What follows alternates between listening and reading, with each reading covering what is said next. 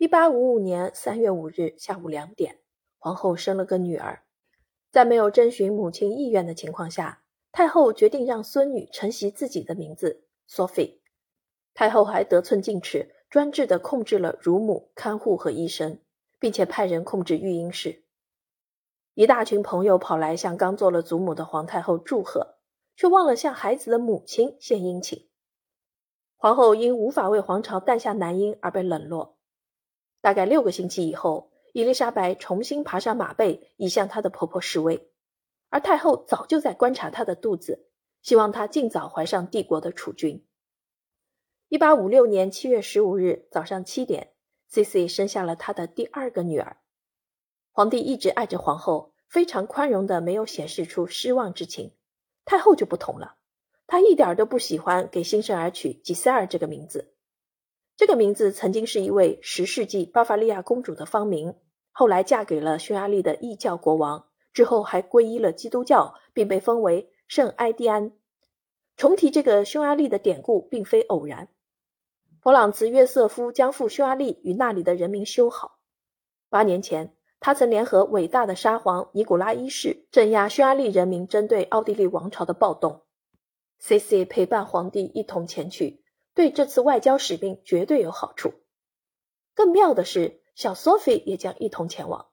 太后立即跳出来反对，她认为孩子非常脆弱，在炎热的天气将孩子带去匈牙利一望无际的平原是彻底的疯狂之举。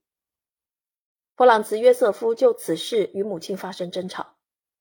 这次探险旅程首先是一次势在必行的政治谋略。可是这一次，Cici 与自己的婆婆站在了一边。小 Sophie 确实脸色苍白，非常瘦弱，健康状况令人担忧。这次漫长的征程最终产生了效果，皇后受到了匈牙利人民的热烈欢迎。这位闪耀的皇后年仅二十岁，将成为匈牙利迷人的统治者。很快的，伊丽莎白收获了伊莎贝特这个名字。可是。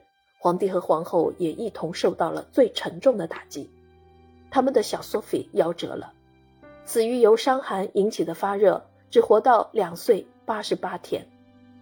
他的父母悲痛万分，皇后将痛苦和愤怒发泄在医生身上，她作为母亲也自责不已。太后则残忍地保持沉默，她什么都不说，但态度明了，她早已提醒过儿子和儿媳。意志消沉的 C.C. 发现自己被诅咒了，无法真正踏入幸福的门槛。这次灾难无不使人们动容，同时也提升了皇室夫妇的受拥戴程度。匈牙利人民也相当悲伤，就连反对派都怀着敬意参加葬礼，不幸在此刻化为粘合剂。C.C. 确信，从此以后，厄运之神再也不会从他身边走开了。